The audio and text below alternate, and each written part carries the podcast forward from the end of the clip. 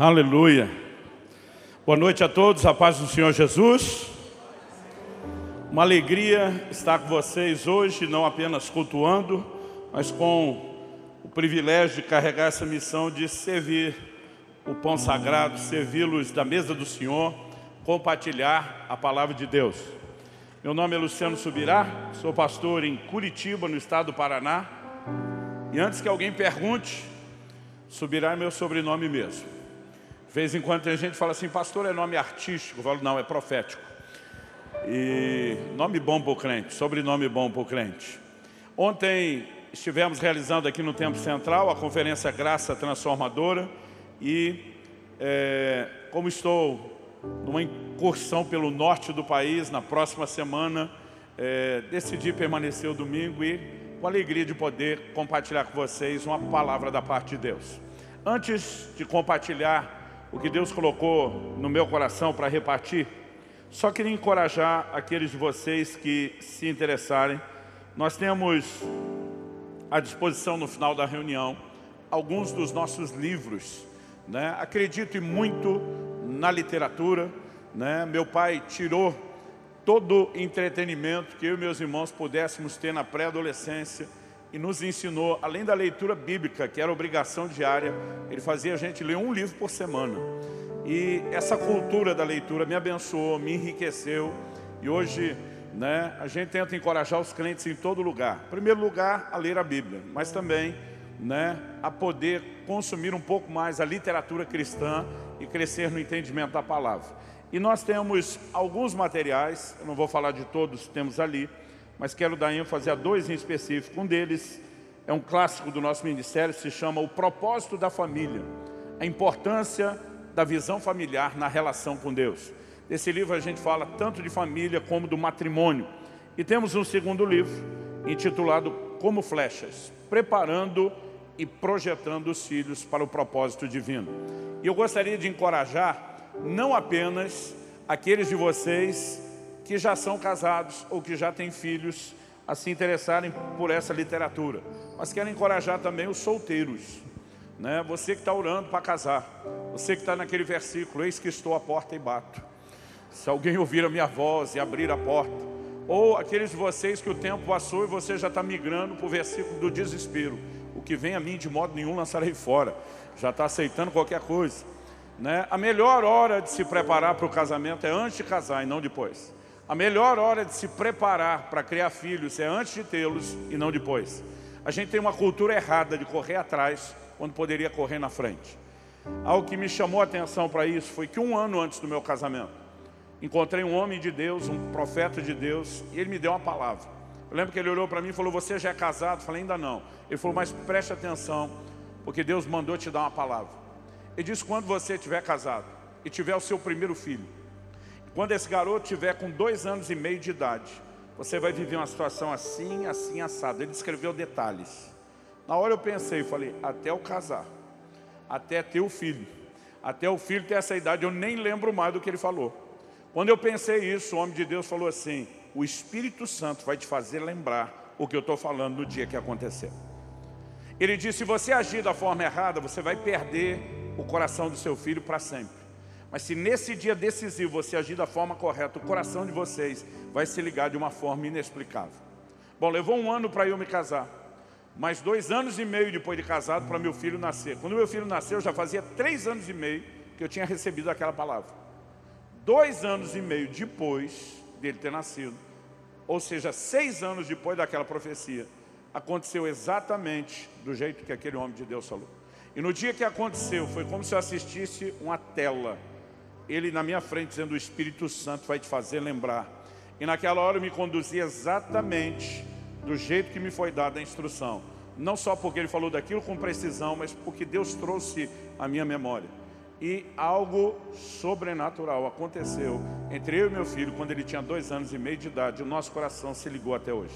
Ele já é adulto, já casou, já tem a filha dele, estão esperando um segundo e a gente colhe até hoje os benefícios. Agora, o que é que eu deduzi? Se seis anos antes de eu ter o problema, Deus já está me preparando, Ele não quer que a gente primeiro tenha o problema, para depois não saber o que fazer, agir errado, para depois tentar consertar o que poderia ser evitado. Nós podemos sair na frente. Então, um dos maiores presentes que a gente tem procurado oferecer às famílias brasileiras são esses dois livros e eles estão sendo vendidos abaixo, né, do, do, não só abaixo do preço, por menos da metade do preço, ainda está parcelando em 10 sem juros. A gente não ganha nada com a venda dos livros, a nossa intenção é promover a verdade. Se você quiser, vai estar à disposição no final da reunião. Abra sua Bíblia, por gentileza, em Filipenses, no capítulo 1, no versículo 6.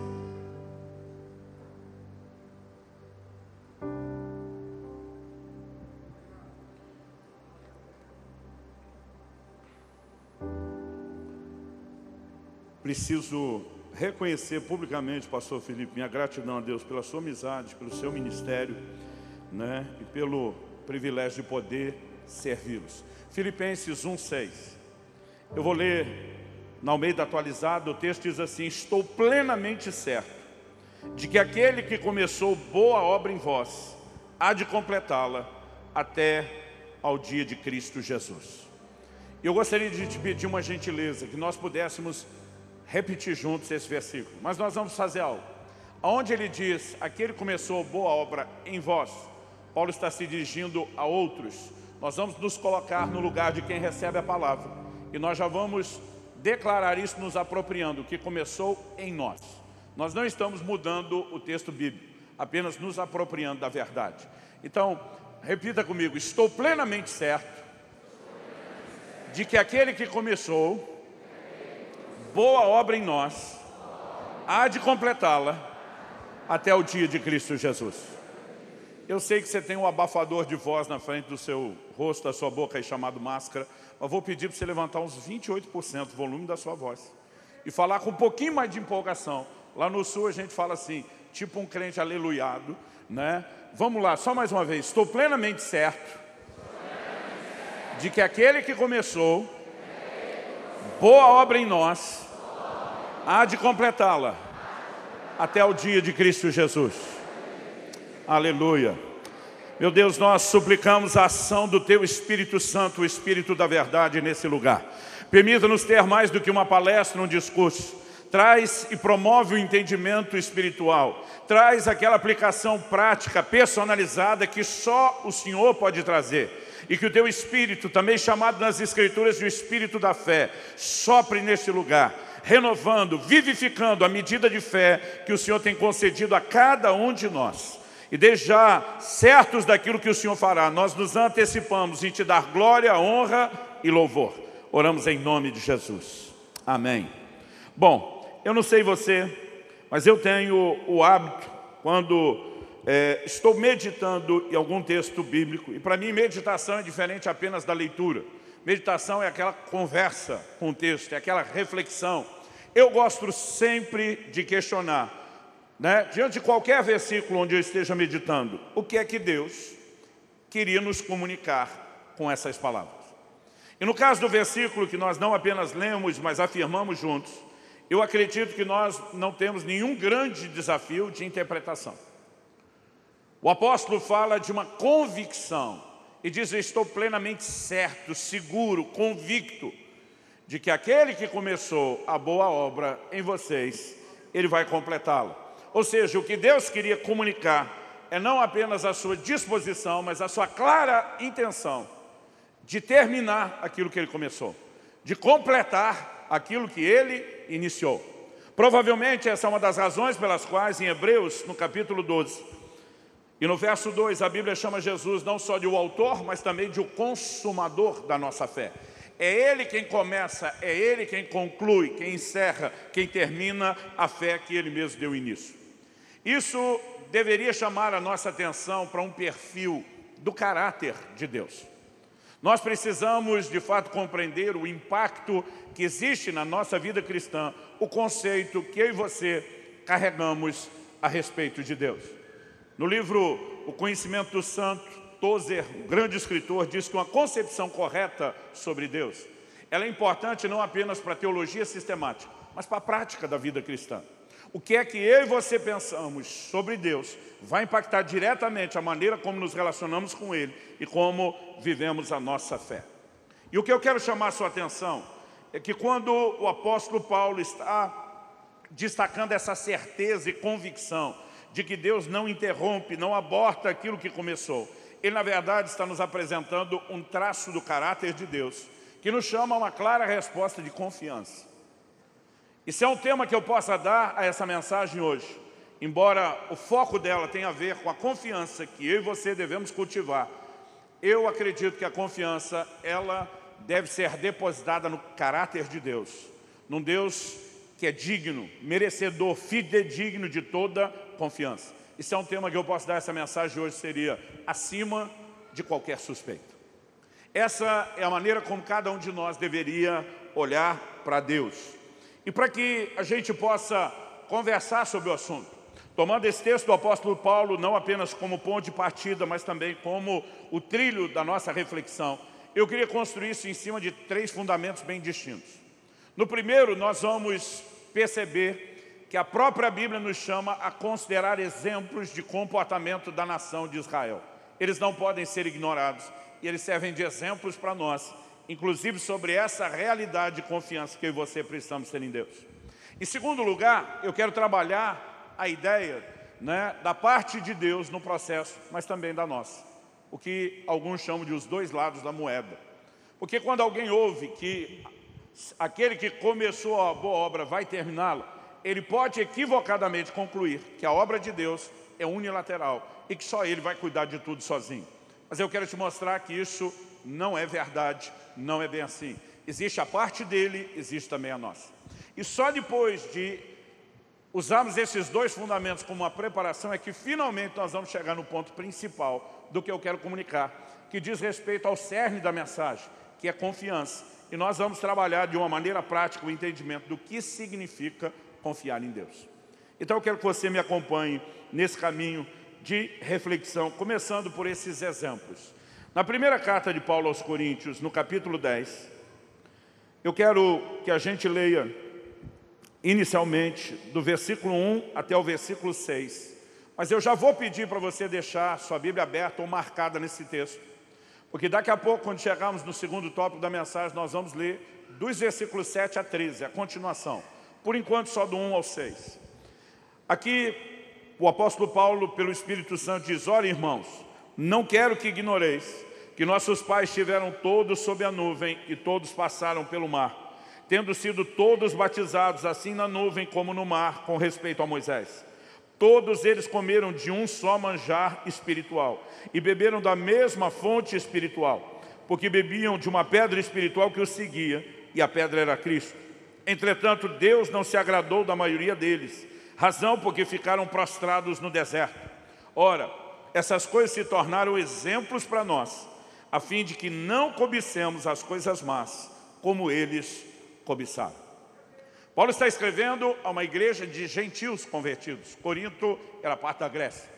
E ele está dizendo, vocês não podem ignorar o que os nossos pais, os nossos ancestrais viveram. E ele fala exatamente daquela geração que sai do Egito, rumo à terra prometida, rumo à terra de Canaã. E ele começa a falar de coisas que eles viveram, estabelecendo um paralelo entre a realidade natural daqueles dias com a realidade espiritual daquilo que nos foi proposto. Ele diz, todos eles foram batizados no mar e na nuvem. Obviamente não houve um batismo literal quando eles atravessaram o mar vermelho e nem quando eram liderados por aquela nuvem. Mas simbolicamente, nós temos uma aplicação de uma experiência disponível para cada um de nós, os cristãos da nova aliança hoje, que é tanto o batismo nas águas como o batismo no Espírito Santo. Ele diz, todos eles beberam da mesma bebida espiritual, porque bebiam de uma pedra espiritual que os seguia e a pedra era Cristo. Quando você lê o relato do êxodo, não há uma pedra literalmente em movimento os acompanhando. Nos dois momentos que eles beberam de uma água que brotou da rocha, a rocha está no mesmo lugar até hoje, mas ele toma aquilo como um paralelo. E ele simplesmente faz a aplicação de algo que eu e você experimentamos hoje do próprio Cristo. Em 1 Coríntios 12, a Bíblia diz, e a todos nós foi dado beber de um mesmo Espírito. Ele pega o maná que os alimentou e diz, eles comeram do mesmo alimento espiritual. O maná era algo que eles desfrutaram de forma literal, natural, mas o Senhor Jesus faz uma comparação dele, na prática da vida cristã, com a palavra de Deus. Então ele vai estabelecendo paralelos, dizendo, tudo isso aqui foi escrito e registrado com o propósito de nos trazer advertências. Nós não podemos errar como eles erraram. Então, dito isso, eu gostaria que eu e você pudéssemos considerar alguns exemplos de conduta de uma geração que não entendeu que aquele que começou em nós a boa obra há de completá-la. E a forma como eles falharam em relação a Deus nesse processo custou-lhes muito caro. E a Bíblia está dizendo, essa advertência toda está aí para que eu e você não cometamos o mesmo equívoco. Então, eu gostaria que a gente considerasse alguns exemplos. Nesse primeiro tópico, eu vou apresentar três. Quando a gente chegar lá no terceiro, eu quero introduzir um quarto. Todos eles são muito parecidos, muito semelhantes, mostram a repetição de um comportamento que apenas revela uma deficiência naquilo que eles pensavam a respeito de Deus. O primeiro deles está em Êxodo, no capítulo 14, dos versículos 10 a 14. Então logo eles tinham saído do Egito. E a Bíblia diz que Deus os tirou com mão forte, com braço estendido, com sinais, com milagres, com prodígios. Aliás, nenhuma geração viu tantos milagres como aquela geração que saiu do Egito. Mas tão logo eles saíram, Faraó se arrependeu de liberá-los e decide persegui-los. E nessa hora, o texto bíblico diz, em Êxodo 14, eu quero ler do versículo 10 até o versículo 14, o texto sagrado nos diz o seguinte, chegando Faraó, os filhos de Israel levantaram os olhos, e eis que os egípcios vinham atrás deles, e temeram muito. Então os filhos de Israel clamaram ao Senhor. Disseram a Moisés, será que por não haver sepulcros no Egito, que nos tiraste de lá para que morramos nesse deserto? Por que nos trataste assim, fazendo-nos sair do Egito? Não é isso que te dissemos no Egito? Deixa-nos para que sirvamos os egípcios, pois melhor nos fora servir aos egípcios do que morrermos no deserto. Moisés, porém, respondeu ao povo, não temais, aquietai-vos e vede o livramento do Senhor que hoje vos fará. Porque os egípcios que hoje vedes, nunca mais os tornareis a ver. O contraste de pensamento é gigantesco. Aquela turma, depois de tudo que viu Deus fazer, está agora simplesmente dizendo, Deus nos tirou do Egito para nos fazer morrer agora pela mão dos egípcios. Como se Deus simplesmente, depois de fazer tudo que fez, não tivesse um compromisso de continuar ou de terminar aquilo que começou. No entanto, Moisés se posiciona e diz, não, se a história vai ficar ruim para alguém, não é para a gente, é para os egípcios. Vocês nunca mais vão vê-los, Deus vai julgá-los. Porque Moisés sabia que aquele que começou a boa obra em nós, há de completá-la. Ele não vai abortá-la, ele não vai interrompê-la no meio do caminho. Bom, você conhece a história. O Senhor abre diante deles de uma forma extraordinária, eu diria assombrosa, o mar vermelho, não apenas permite a travessia, faz com que o mar trague os egípcios e Deus interviu de forma gloriosa. Aí você pensa, bom, temos que dar um desconto para essa geração. Eles pensaram dessa forma porque nunca tinham visto Deus agir antes dessa forma, mal o conheciam. Aí você imagina, com certeza aprenderam a lição, o pior que não. Em alguns momentos depois, a palavra de Deus nos mostra no capítulo 16 que tão logo eles levantaram acampamento e partiram de Eli. A Bíblia diz que começa de novo uma murmuração. Os versículos 3 e 4 de Êxodo 16 diz assim, Disseram-lhes os filhos de Israel, quem nos dera tivéssemos morrido pela mão do Senhor na terra do Egito, quando estávamos sentados junto às panelas de carne e comíamos pão a fartar pois nos trouxeste a esse deserto para matar de fome toda essa multidão. Então disse o Senhor a Moisés, eis que vos farei chover do céu pão, e o povo sairá e colherá diariamente a porção para cada dia, para que eu ponha à prova se anda na minha lei ou não.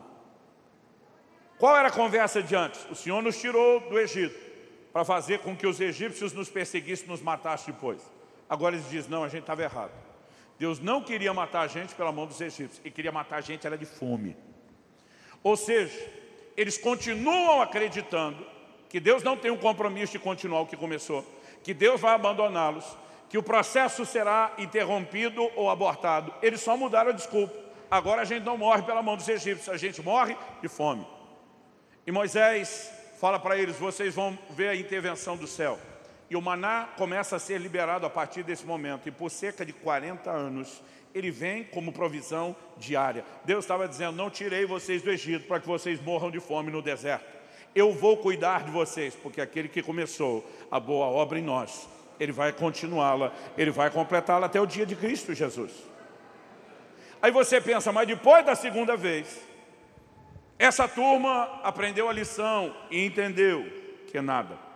A Bíblia diz no mesmo livro de Êxodo, no capítulo seguinte, o 17, então logo a Bíblia diz que eles partiram do deserto de Sim e se acampam em Refidim. O verso 1 do capítulo 17 diz que não havia ali água para beber. Então a partir do versículo 2 de Êxodo 17, nós lemos, Contendeu, pois, o povo com Moisés e disse, Dá-nos água para beber. Respondeu-lhe Moisés, por que contendeis comigo? Por que tentais ao Senhor? Tendo aí o povo sede de água, murmurou contra Moisés e disse, por que nos fizeste subir do Egito, para nos matares de sede, a nós, nossos filhos, aos nossos rebanhos?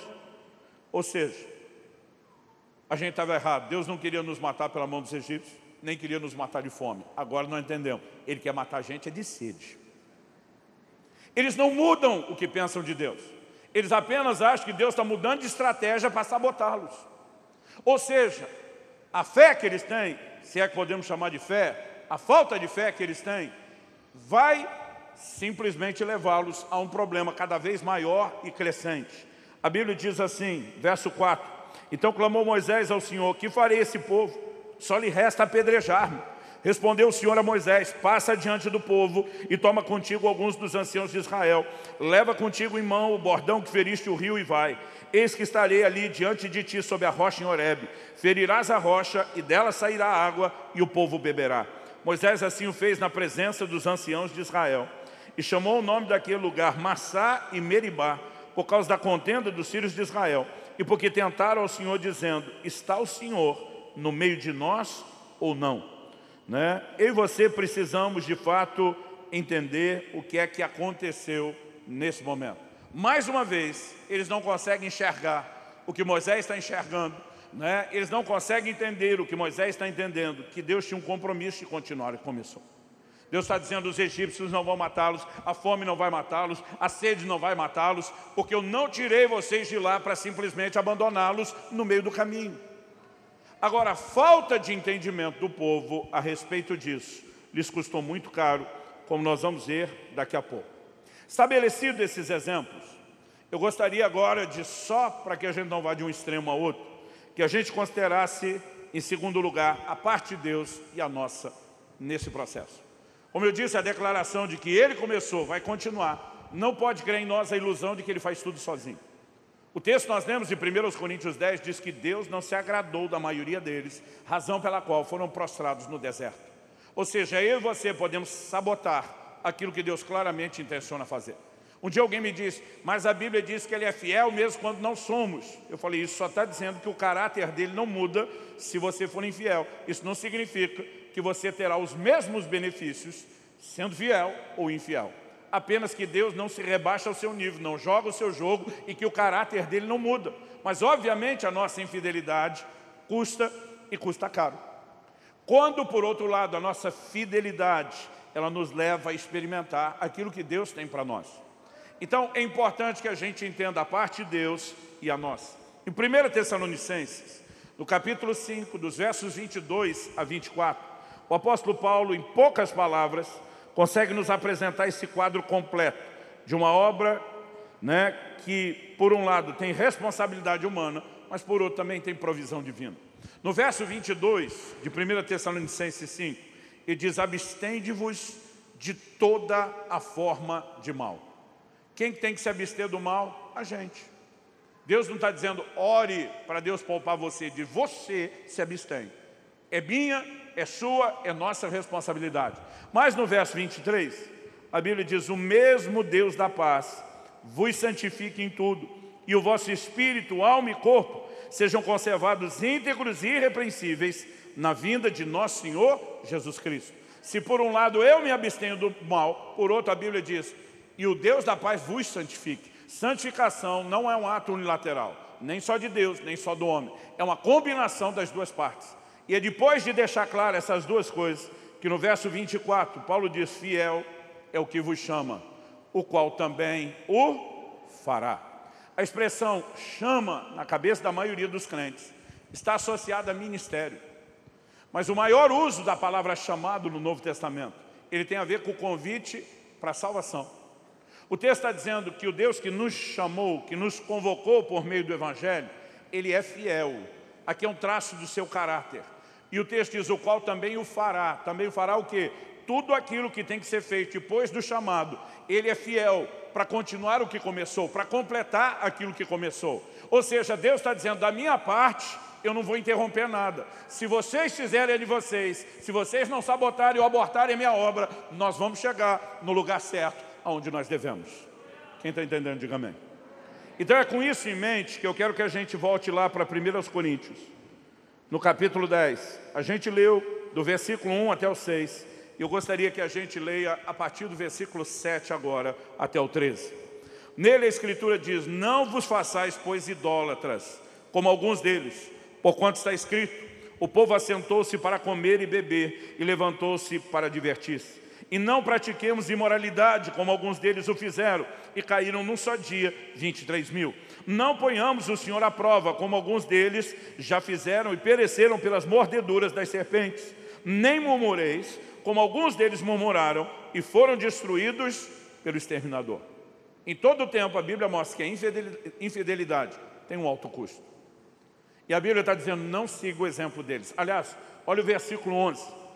No verso 11 ele diz, estas coisas lhe sobrevieram como exemplos e foram escritas para a advertência nossa, de nós outros, sobre quem os fins dos séculos têm chegado. Deus queria que nós contemplássemos com clareza onde eles erraram, para que isso se tornasse um exemplo a não ser seguido, um erro a não ser cometido. E é na sequência de todo esse raciocínio que finalmente nos versículos 12 e 13, a Bíblia diz, aquele pois que pensa estar em pé, veja que não caia. É nossa responsabilidade permanecer de pé e não cair. Mas, ao mesmo tempo, nós enxergamos a provisão divina, que não nos deixa sozinhos. O verso 13 faz a seguinte afirmação. Não vos sobreveio tentação que não fosse humana, mas Deus é fiel e não permitirá que sejais tentados além das vossas forças. Pelo contrário, juntamente com a tentação, vos proverá livramento de sorte que a possais suportar. Ontem eu mexi nesse texto na conferência, falei que na cabeça de muito crente, tentação é sobrenatural. E a Bíblia está dizendo outra coisa. A Bíblia diz, não vos sobreveio tentação que não fosse humana. A tentação é humana, ela é natural. Pastor, mas a Bíblia chama o diabo de tentador, e a mesma Bíblia diz em Tiago 1,14, cada um de vós é tentado quando atraído e enganado pelo próprio desejo. O que tenta o homem é o seu próprio desejo. Como o diabo pode ser tentador? O tentador é externo, a tentação é interna. O tentador do lado de fora aperta os botões do lado de dentro, dos nossos desejos. É a única coisa que ele faz. Mas a tentação não é uma força sobrenatural entrando em nós. Como alguns crentes dizem, pastor, é maligno, é diabólico, é infernal. Né? Nós precisamos entender isso. Por quê? Se a tentação é sobrenatural e vencê-la é uma obra natural, como é que você vai ganhar essa guerra? Mas eu e você precisamos entender o contrário. A Bíblia está dizendo que tentação é natural. E sobrenatural nessa história é o livramento. A Bíblia diz, Deus proverá livramento. De novo, nós vemos casado responsabilidade humana com provisão divina. E diz, é sua responsabilidade permanecer de pé. Mas ele está dizendo, eu não vou te deixar vendido à própria sorte. Eu não vou te abandonar. Eu vou te socorrer. Eu vou te fortalecer. E aqui eu e você precisamos entender que não faz sentido acreditar que ele fez tudo o que fez, tirando aquele povo do Egito para abandoná-los no deserto. Da mesma forma, no paralelo da vida cristã, Deus não fez tudo o que fez para arrancar eu e você do reino das trevas e depois nos deixar abandonados sem conseguir vencer o pecado. Fiel é o que nos chama, o qual também o fará. A Bíblia diz, Ele proverá livramento. Eu e você temos recursos não só para começar a vida cristã, nós temos recursos à nossa disposição para viver toda ela, para terminá-la de forma gloriosa, porque aquele que começou em nós a boa obra, há de completá-la até o dia de Cristo Jesus. Essas verdades precisam acender e estimular o nosso coração. Quando olhamos para essas verdades, de que por um lado tem responsabilidade humana, o outro recurso e provisão divina, elas não colidem, elas não se contradizem, elas se complementam. O apóstolo Paulo falava nesses termos. Por exemplo, em 2 Timóteo 4,7, ele diz, combati o bom combate, completei a carreira, guardei a fé. Quem combateu o combate? Paulo. Quem encerrou a carreira? Paulo. Quem guardou a fé? Paulo. Significa que a gente faz tudo sozinho? Não necessariamente. Significa que a gente tem a responsabilidade de fazer a nossa parte. Mas tem socorro. Na mesma carta, 2 Timóteo, no capítulo 1, no verso 12, ele diz, porque eu sei em quem tenho crido. Estou certo. Outras versões dizem, bem certo de que Ele é poderoso para guardar o meu depósito até aquele dia. Então, se por um lado Paulo entendia a sua responsabilidade, por outro, ele entendia, nós temos recursos da parte de Deus à nossa disposição. Então, com essas duas coisas em mente, desde a advertência dos exemplos, o lado de Deus e o nosso, o questionamento a ser feito agora para nos empurrar para o centro da mensagem é o que significa confiar em Deus, em termos práticos. No livro de Hebreus, no capítulo 3, quando o escritor justamente está falando dessa geração que saiu do Egito, mas não entrou na terra prometida. Ele diz no verso 19 assim, vemos que não puderam entrar por causa da incredulidade. Há uma máxima no Evangelho, de que o justo viverá da sua fé. Que sem fé é impossível agradar a Deus. Eu e você precisamos entender isso. É a nossa fé que vai nos levar a experimentar aquilo que Deus tem, ou é a falta de fé e confiança que vai nos impedir de desfrutar aquilo que nos foi disponibilizado. É simples assim. Em Hebreus, no capítulo 3, antes de chegar nessa conclusão do verso 19, ele diz nos versos 12 e 14, o escritor começa sendo, tenham cuidado, irmãos. Aqui de novo um chamado a exercer a nossa responsabilidade. Tenham cuidado, irmãos, para que nenhum de vocês, para que jamais aconteça haver em qualquer de vós, perverso coração de incredulidade que vos afaste do Deus vivo. Vamos fazer uma pausa. Um coração de incredulidade nos afasta. Agora, o que um coração de fé faz? A fé faz o oposto. Em Hebreus, no capítulo 11, por exemplo, ele vai dizer que sem fé é impossível agradar a Deus, mas primeiro ele diz, aquele que se aproxima de Deus deve crer que Ele existe. A fé nos aproxima de Deus, mas a incredulidade, ela nos faz pegar o caminho inverso nos afastar de Deus. Vamos voltar lá em Hebreus 3. Depois do 12, de nos exortar a não termos um perverso coração de incredulidade que nos afaste do Deus vivo, os versículos 13 e 14 são, assim, muito importantes. Ele diz, pelo contrário, o que é o contrário de se afastar de Deus com o coração de incredulidade é aproximar com o coração cheio de fé e confiança. Pelo contrário, exortai-vos mutuamente cada dia durante o tempo que se chama hoje, a fim de que nenhum de vós seja endurecido pelo engano do pecado. Verso 14. O que temos nos tornado participantes de Cristo. Se, e aqui nós temos um condicional. Qual é a condição? Se de fato guardarmos firme até ao fim, diga comigo, até o fim. Ele diz a confiança que desde o princípio tivemos. Ao que eu e você precisamos entender na caminhada é que a caminhada não requer fé só no começo. A Bíblia diz que a justiça de Deus se revela no Evangelho de fé em fé. É fé do começo ao fim, é confiança do início ao fim. E nós não podemos arrefecer quando estamos falando do assunto de fé e de confiança. Quando eu olho para essa declaração que temos que guardar firmes até o fim, de novo eu percebo porque ao falar dessas coisas, ele está usando como exemplo aquela geração que saiu do Egito. De novo eu percebo a necessidade de que a gente aprenda com esses exemplos negativos que eles deixaram, no sentido de não imitá-los. E eu gostaria de trabalhar um último exemplo, como eu anunciei anteriormente. Em Deuteronômio, no capítulo 1, a palavra Deuteronômio significa segunda lei ou repetição da lei. No seu quinto livro, Moisés não apenas repete as principais ordens de Deus, mas ele traz uma espécie de highlights dos melhores e piores momentos da nação de Israel. Aqui no capítulo 1, eu vou ler do verso 26 até o 32 de Deuteronômio. Ele está falando do momento onde eles chegaram no limiar da terra. Era a hora de entrar e possuir a terra da promessa.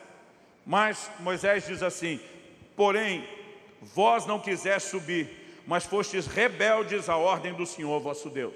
Observe a expressão rebeldes.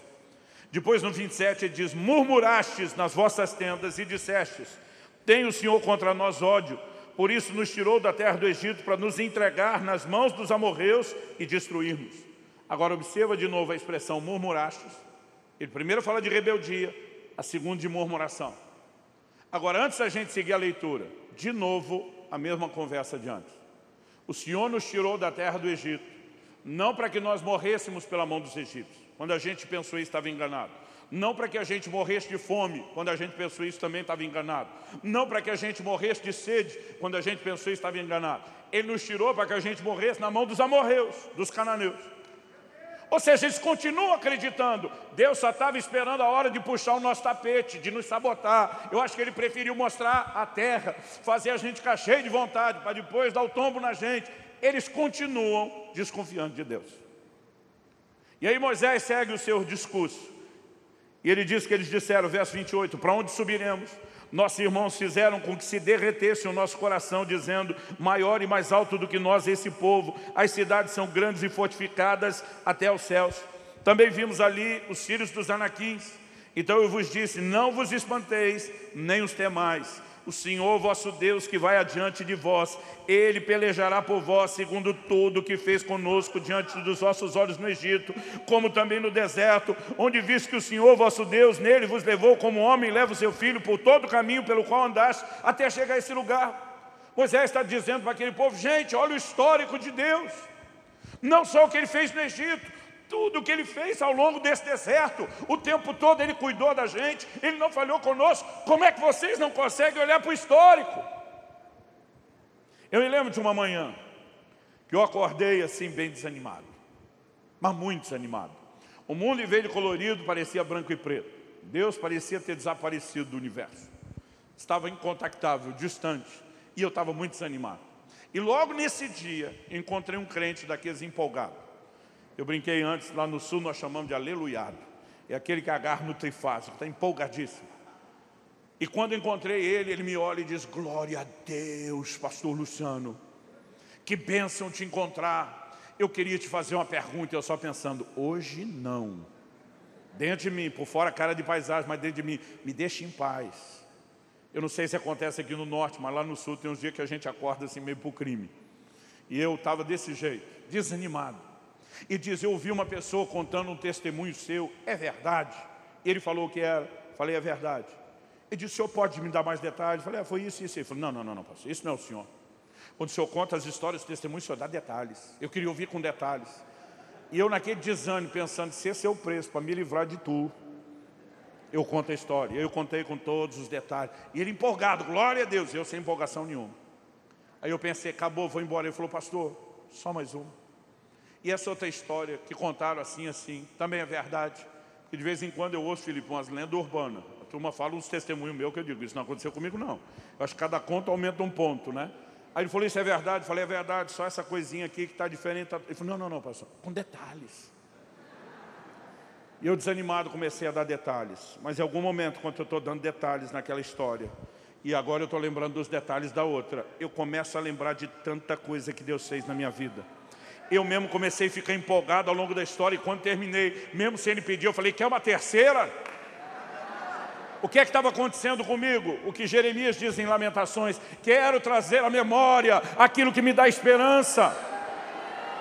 Moisés está dizendo, lembra o que o Senhor tem feito ao longo da caminhada. Meu querido, não vim aqui hoje te apontar o dedo ou jogar pedra em você. Eu vim te dizer, não abandone a sua confiança, ela tem uma grande recompensa. Eu vim te dizer, lembra o que Deus tem feito ao longo da história e não deixe que nada desanime você ou a sua fé, porque aquele que começou em nós a boa obra, Ele há de completá-la até o dia de Cristo Jesus.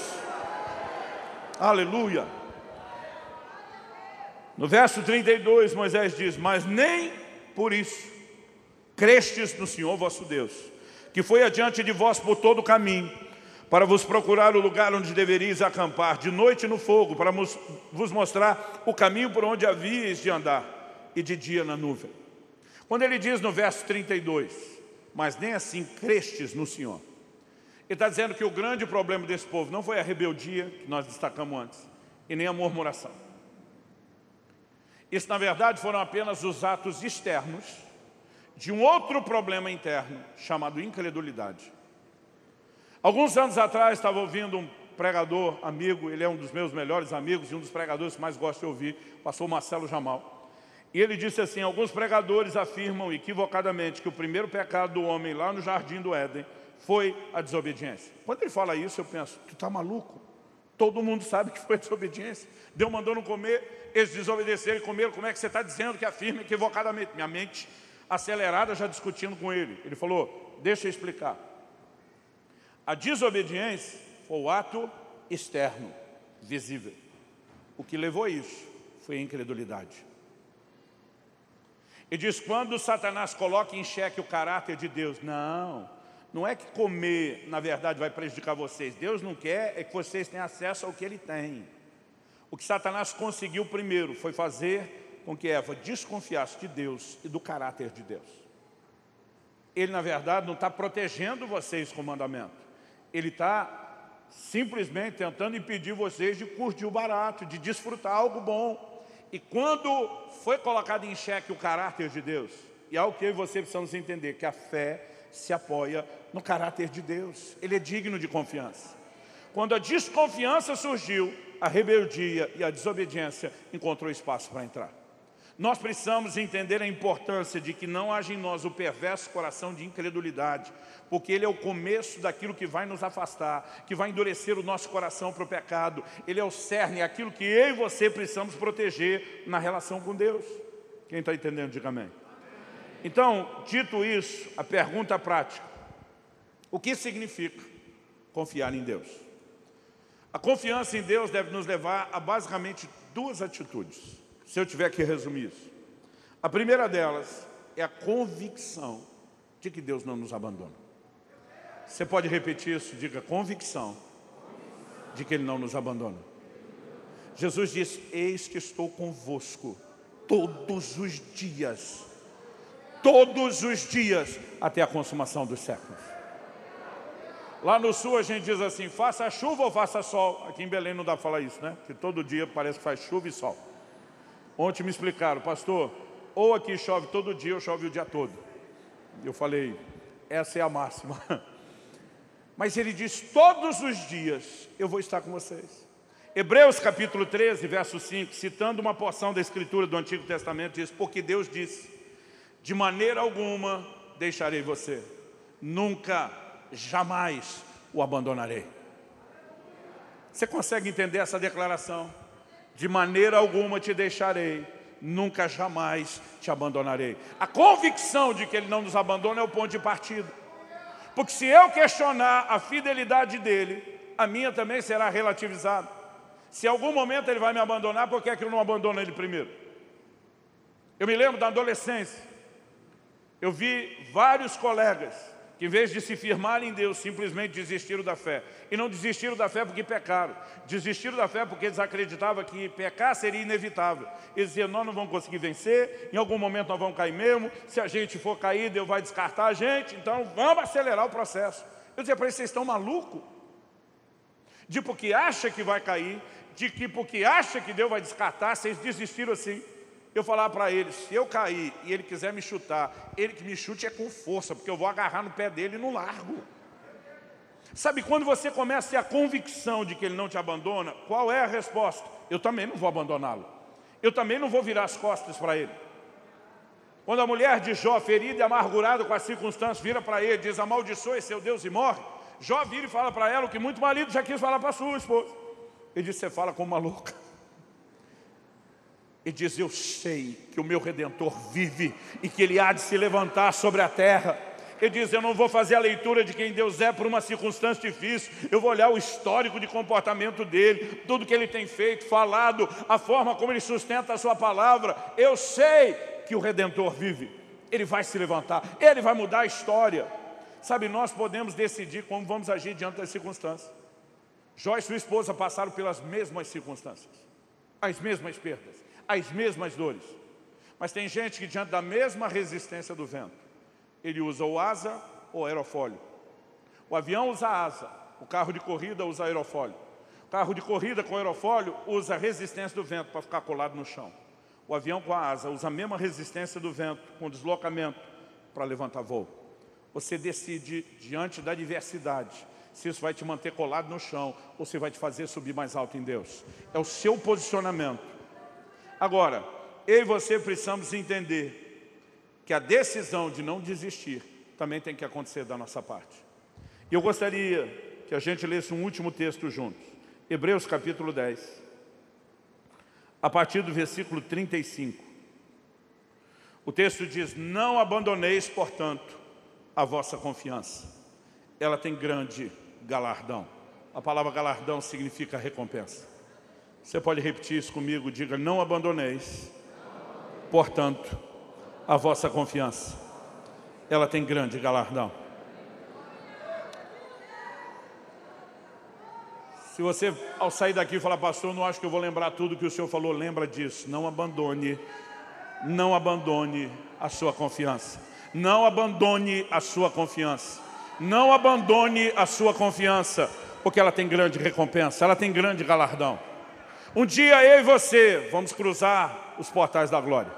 Eu não sei como vai ser aquele momento. Eu imagino alguns de nós atravessando olhando para trás, fazendo festa, yes, comemorando. Eu imagino que eu vou ter uma vontade, a hora que eu passei a linha para dentro, olhar para trás com desdém. Para todos aqueles momentos difíceis, para toda a diversidade, perrengue, como diz alguns.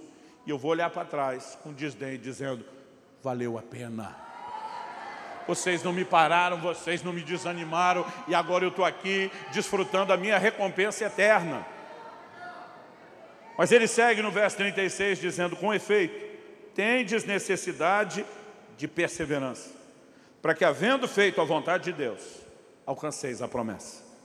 E agora vem a citação do livro de Abacuque, porque ainda dentro de pouco tempo, aquele que vem virá, e não tardará. Nosso Senhor há de voltar.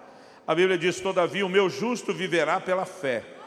E se retroceder, nele não se compraz a minha alma.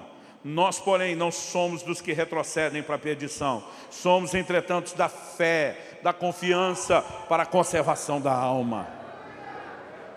Precisamos decidir não deixá-lo. Não importa o que eu e você enfrentemos, nós precisamos ter o mesmo posicionamento de Jó cuja fé se apoia no caráter de Deus. Impossível Ele ter me abandonado. Meu Redentor vive. Ele vai se levantar. Ele não nos deixa. E se Ele não nos deixa, nós também não vamos deixá-lo. Quem está entendendo, diga amém. Para terminar, a visão que eu e você precisamos ter de Deus é de alguém acima de qualquer suspeita. Nós vemos que o apóstolo Paulo diz, eu sei em quem tenho crido. Ele não diz no que, mas sim quem. Porque eu e você não queremos em algo, nós queremos em alguém. E alguém com A maiúsculo. Eu e você queremos não apenas em alguém, mas num Deus acima de qualquer suspeita. Não há razão para que se duvide dele, não há razão para que se desconfie dele. E quando eu e você entramos nesse lugar de convicção, de realmente entender o coração de Deus, tudo muda. Quando a nação de Israel estava vivendo o apogeu, o ápice da apostasia. Jeremias, da parte do Senhor, está anunciando que eles seriam levados para o cativeiro babilônico como sentença. É interessante uma palavra que Deus dá para aqueles judeus. Jeremias 29, 11. Para um povo que estava dizendo, acabou-se a nossa esperança. Ou tentando falar numa linguagem mais atual, agora deu ruim. Agora lascou tudo para o nosso lado. Deus protesta através de Jeremias. E ele faz uma declaração que a maioria de nós conhece muito bem. Jeremias, capítulo 29. Deus diz no versículo 11, Eu é que sei os pensamentos que tenho a vosso respeito, diz o Senhor. Deus está dizendo, peraí, peraí, vocês estão pensando o que de mim? Vocês estão pensando que eu penso o que de vocês? Deus está dizendo, se tem alguém aqui que sabe o que é que eu penso sobre vocês, sou eu mesmo. Então Deus está dizendo, deixa eu dizer o que eu penso. Não interprete você o que eu penso. E não invente em mim um pensamento diferente a seu respeito. Então ele diz, sou eu que posso dizer o que eu penso. E aí ele diz, são pensamentos de paz e não de mal. Para vos dar um futuro, uma esperança, o fim que vocês desejam. Sabe o que Deus está dizendo mesmo agora, nesse pior momento da história de apostasia de vocês? Se vocês se arrependerem, se vocês se voltarem a mim de todo o coração, Ele está dizendo, eu não mudei.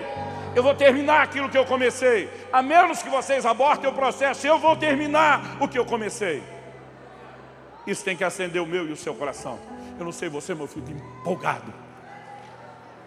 Um Deus acima de qualquer suspeito. Quando Eliseu foi separado de Elias, e Elias é levado aos céus num redemoinho. Eu fico tentando imaginar que cena foi essa. Então logo o profeta Eliseu atravessa o Jordão, os filhos dos profetas chegam para ele e diz, deixa a gente procurar o corpo de Elias. Pode ser que Deus o tenha jogado num monte ou num vale. Eliseu fala para eles, deixa disso, esquece isso. Mas a Bíblia diz que apertaram tanto com ele que ele cede e diz, vai. Depois de três dias de busca incessante, se não me engano, 50 homens, eles voltam e dizem, não encontramos. E aí Eliseu faz o papel da mulher no casamento. Eu não disse? Eu não falei? Todo marido aqui sabe que se não houve o conselho da esposa, há uma grande probabilidade dessa história terminar com ela dizendo, eu falei, eu te disse. O pior é que algumas vezes elas nem falam, a minha às vezes só olha, e aí eu ouço dentro da minha cabeça, eu falei, eu te disse. Qual a discordância entre Eliseu e aquele grupo? Aquele grupo achou que depois de Deus tomar Elias de uma forma apoteótica, simplesmente iria descartá-lo como um copinho de plástico desse você bebe e depois joga fora. Eliseu está dizendo, vocês estão malucos? Vocês acham que depois de ter feito o que fez com o seu servo, Deus simplesmente vai jogá-lo fora? Não. Porque aquele que começa, termina a obra que ele começa. E eu e você precisamos chegar a esse lugar de como Paulo diz, eu sei em quem tenho crido. Aquele que começou em nós a boa obra há de completá-la até o dia de Cristo Jesus. Não deixe as circunstâncias, não deixe o diabo, não deixe os seus irmãos. Porque a Bíblia diz que foram os próprios israelitas que derreteram o coração dos seus irmãos. Não deixe ninguém te colocar em choque contra Deus. Não deixe ninguém te fazer duvidar de Deus. Não deixe a sua fé esmorecer. Não abandone a sua confiança. Ela tem uma grande recompensa. Pastor, foram dois anos de crise e pandemia, eu sei. Mas nunca, em dois mil anos de história da igreja, a igreja emergiu mais fraca de uma crise. Nunca, nenhuma vez sequer. E você acha mesmo que vai ser a primeira? Você acha que logo agora Deus vai deixar de ser o Deus que sempre foi? Não. Nós sofremos perdas, nós enfrentamos dores, mas nós veremos avanços, nós veremos conquistas, nós veremos frutificação, haverá um tempo de visitação de Deus sobre a nação e sobre a terra, e eu e você precisamos botar o pé no acelerador na nossa vida espiritual e ir com tudo. Eu vim te convidar a se lançar num novo nível de confiança diante desse Deus que está acima de qualquer suspeita. Você recebe essa palavra em nome de Jesus? Vamos orar juntos. Espírito Santo, mais uma vez reconhecemos o Senhor é chamado nas Escrituras de o Espírito da fé. E meu Deus, nós suplicamos nesse momento que a Tua palavra fale e cale nos nossos corações e que o efeito dela não termine com o encerramento dessa reunião. Que aquilo que o Senhor começou cresça, progrida dentro de cada um de nós. Que o sopro de vida do Senhor nos alcance que possamos entrar, ó Deus, num novo tempo de resposta, numa nova estação de confiança e, consequentemente, de frutificação. Eu oro por cada um dos meus irmãos e irmãs que ouviram e receberam essa palavra, que eles sejam tocados pelo Senhor de uma forma única, singular. Que haja, ó Deus, mais do que encorajamento humano, emocional, que haja fortalecimento sobrenatural nós oramos em nome do Senhor Jesus. Em nome de Jesus. Amém e amém. Glória a Jesus. Deus abençoe cada um de vocês.